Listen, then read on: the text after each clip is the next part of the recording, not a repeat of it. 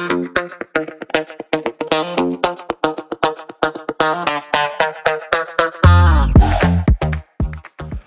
い、お疲れ様です。スラットコレナガです、えー、僕は普段東京の高円寺の古着屋スラットで商品の仕入れを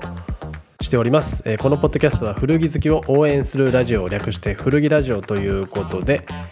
えー、最近買った古着のようなライトな話から実際に古着屋で働いている時の悩みのようなヘビーな話まで古着に関してざっくばらんにお話ししていきます、えー、古着好きの皆さんが改めて古着っていいよなと思ってもらえるそんなきっかけを提供できるように更新しております。というわけで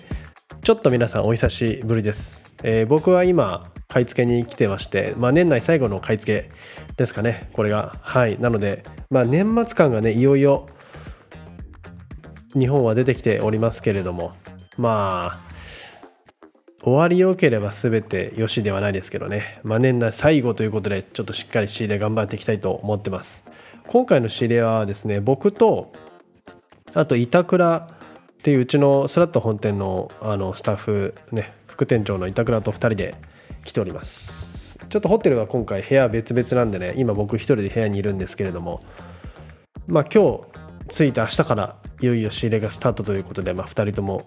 しっかり気合が入っている。その前にまあポッドキャストを更新して収録しておこうかなという、まあ、そんな感じでございます。はい。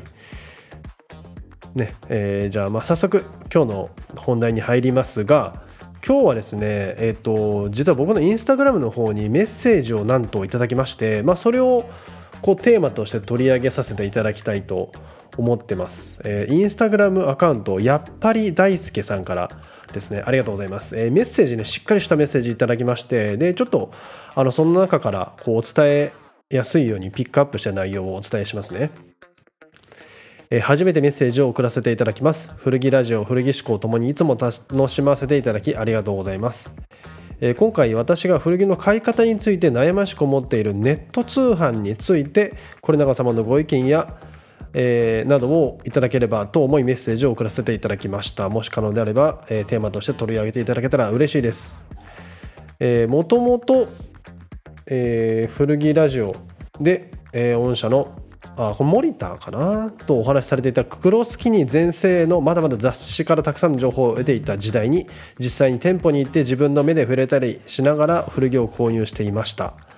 えー、かっこというか当時はそれしか方法を知りませんでした。いつの頃からか古着から離れてしまったのですがここ最近妻と YouTube で古着をテーマにしているチャンネルをたまたま見たことがきっかけでまた古着熱が再燃してきた出戻りの古着好きです。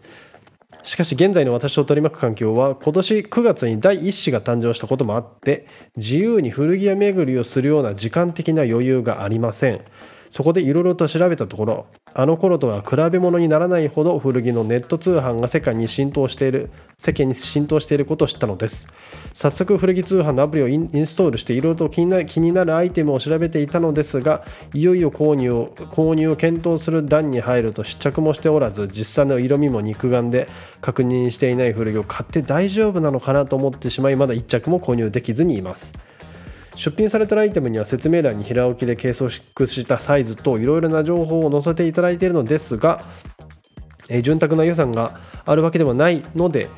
これでいざ届いた時に最悪着られないようなサイズ感だったらなぁと考えてしまうのです。どんなにベテランの方でも試着ができない前提の通販においてはこれちょっと思ってたのと違うなという事態はゼロにならないと思うのですがネット通販で古着を選ぶ際の注意点やアドバイスとお聞かせいただけますと幸いです。えー、買い付けや倉庫作業とご多忙の中とはご存じますがよろしくお願いいたします。ということで、いやありがとうございます。やっぱり大輔さん。ね、僕、インスタグラム拝見したんですけどもね、まあ、まずね、あのお子さん生まれたということであのおめでおめでとうございます。うちもね、今年の2023年の1月に生まれたばっかりなので、数ヶ月違いなので、非常にこの、あのー古着屋ゆっくり回ってる時間ないんだけど古着楽しみたいんだよなっていう気持ちはまずめちゃくちゃ分かりますしまあそのお子様がいらっしゃる方だけじゃなくてまあ時間的にねお仕事が忙しいとかあのー、なんだろう古着を買う予算のこう、まあ、制限があるみたいなね、まあ、時間とお金に制限があるっていう方ってやっぱね結構いらっしゃるんじゃないかなと思いますし思いますし、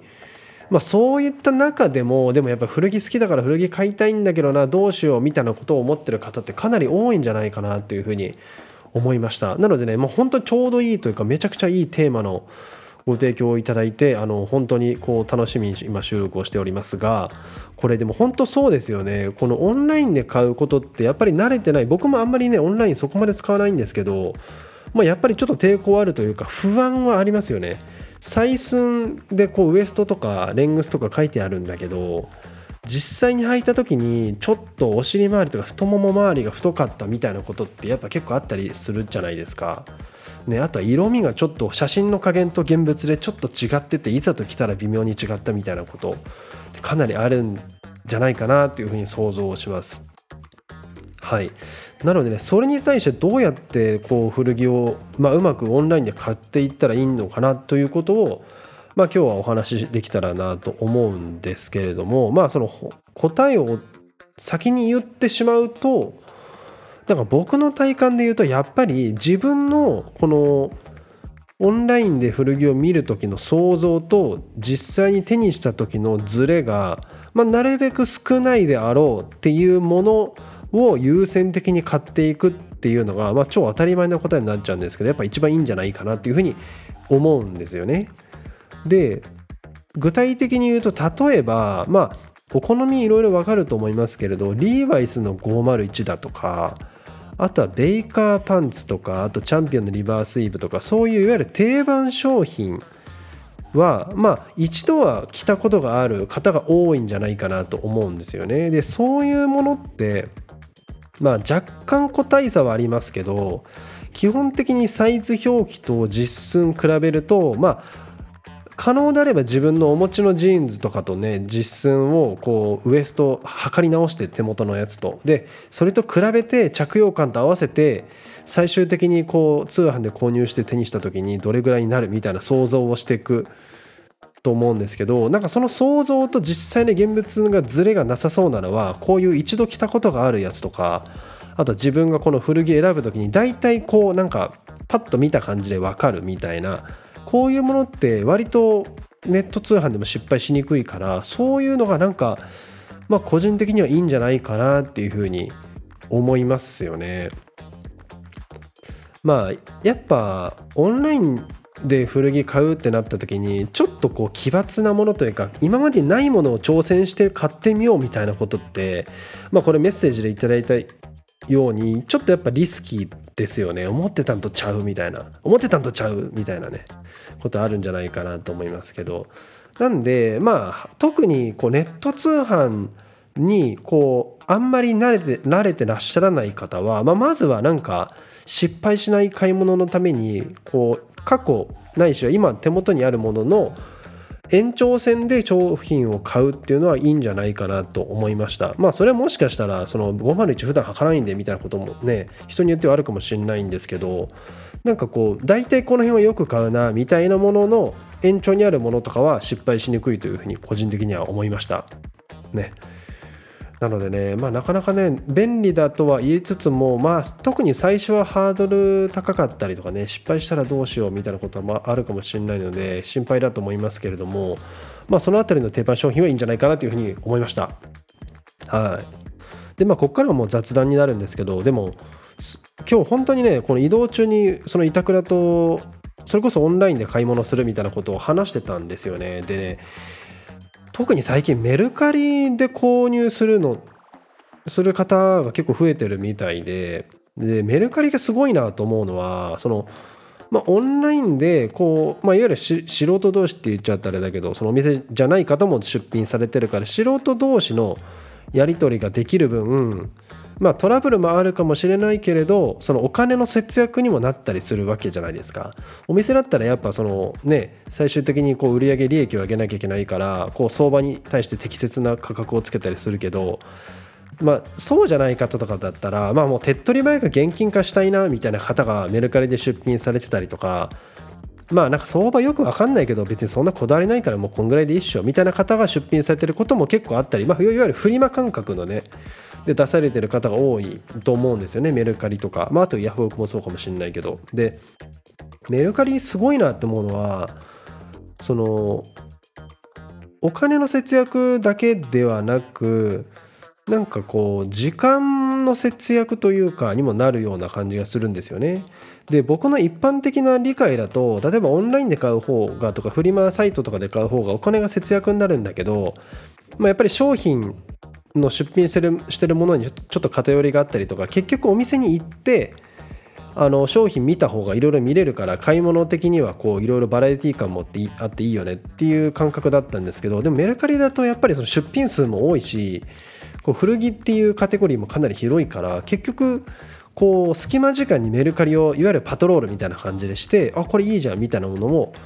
見つけられるみたいなこうお金も節約できるし時間も節約できるしまあなんか古着が回ってる感覚にもなれるっていうのはねやっぱこのオンラインのメルカリとかで購入する凄さだなと思いつつかつまあ僕はちょっと出品したことないんですけどまあ出品も比較的簡単にできるらしいんですよね。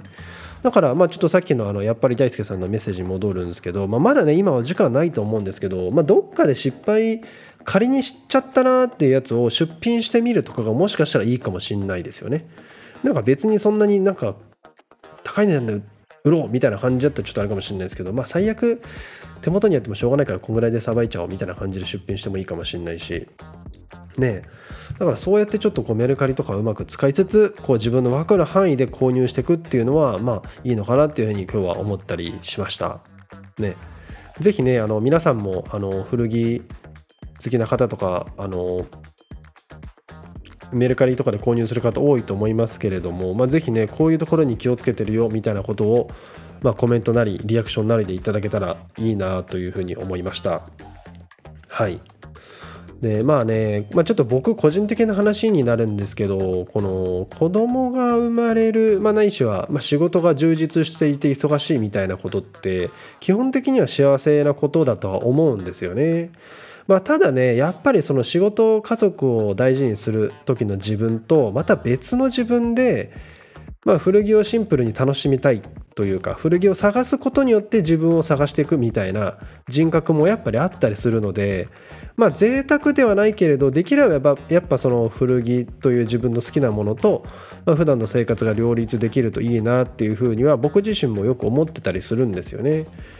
ただでもやっぱりその生活がある分あのメッセージもあったようにゆっくり古着を回る時間がなかったりするわけでそうするとやっぱりなんかこう古着から距離を取っちゃったりとかなんかこう古着好きだけど変えてない自分にちょっと嫌な気持ちに僕自身はちょっとなったりする時もあったりするんですよね。だからそういう時になんかこうオンラインね隙間時間を使ってオンラインで古着が買えるみたいなのはなんか本当に古着好きの味方というかねなんか日々の生活がこう充実する感覚がありますよね。だから是非ねあのなんだろう。まあうちもオンラインの商品ねオンライン通販とかやってますけれど古着を、まあ、隙間時間お金と時間に制約があるんだけれどでもその中でどうやって楽しんだらいいんだろうみたいなところを考えていくっていうのはなんか古着好きの日々の生活の全体の充実度にすごく関わるんじゃないかなっていうふうに改めてね思いましたしまあそれのきっかけを、まあ、僕自身もそのスラットを通じてもそうだし、まあ、こういうちょっとポッドキャストでねお伝えできたらいいかなと思いました。ねまあ、根源としては、まあ、古着変えた方が古着を楽しめるっていうのはもちろんそうなんですけど、まあ、時間とお金どうしてもどっちもねあの、まあ、僕もそうですけど余裕がなかったりする場合は、まあ、手持ちの洋服の魅力とかあの良さにもう一回気づき直すみたいなことも、まあ、手段は違いますけど根本的なもこう欲求の解決にはなるんじゃないかなというふうに思うんですよね。だから雑誌買ってみて見てみるとかは個人的にはすごくいいと思ってて。やっぱ毎回毎回こう特集をね雑誌雑誌だと組んで出ててあのなんか改めてこう特集とか見るとあなんかシェトランドセーターってちょっとよく考えたらいいかもしんないなみたいなこととかなんかデニムってやっぱいつも履いてるからちょっと飽きてる感じあったけど改めて見るといいよなみたいなことって結構古着だと特にあったりするんじゃないかなと思います。数年ぶりに履いたらすげえいいみたいなね。なんかそうやって古着の解釈をアップデートしていくことでまあ古着を実際に買うこと以外でも、まあ、古着を楽しむ選択肢としてこう一つ持っていくっていうのはいいんじゃないかなというふうに思ったりしました。はい。なのでね、まあ、僕も引き続きポッドキャポッドキャストを更新しながら、まあ、皆さんの,、まあ、の古着好きのこの古着欲を高められるようにいい意味でねなんか頑張っていきたいなというふうに思った次第でございます。はい。まあ、本日のトークテーマは以上なんですけれども最後の最後にちょっとだけ告知をさせていただきます。えー、今僕がこの古着ラジオの更新を、まあ、毎週やってるんですけれども、あ、あとは古着志向の更新もね毎週やっておりますでそれと別でもう一個古着のポッドキャストのチャンネルを始めることになりましたはい、ありがとうございます。で、タイトルが The 古着 Essentials というタイトルで、えー、パーソナリティは僕も出ますけれど、うちのスラットの、えー、ゼネラルマネージャーの森田と2人でやろうということになりました。まあ僕はどっちかっていうと森田に質問する役だったりとかなんか投稿してもらったテーマを、まあ、森田に聞いてみてなんかこう話を進めていく側に回るので、まあ、結構メインスピーカーというかあのお届けするコンテンツの内容自体は森田が話してくれるみたいなそういうようなイメージでいます。でどういう話をしていくかはちょっといろいろ悩んだんですけれど、まあ、タイトルの通り初めてのヴィンテージ古着みたいな The Essentials 初めてのヴィンテージ古着っていう名前なんですけどまあすでに古着が大好きな方にも古着の魅力に気づき直してもらうみたいなことももちろんそうなんですけれど、まあ、最近古着ちょっと気になりだしたよという人とかあと古着が好きなんだけどもっともっとこれから古着の魅力を知って詳しくなっていきたいなみたいな、まあ、そういう人たちにもなんか古着屋に行くきっかけだったりとか古着好きになるきっかけを提供できるみたいなそんな内容にしていきたいと思ってます。だからもうあのズバリね、まあ、イメージ的にはこう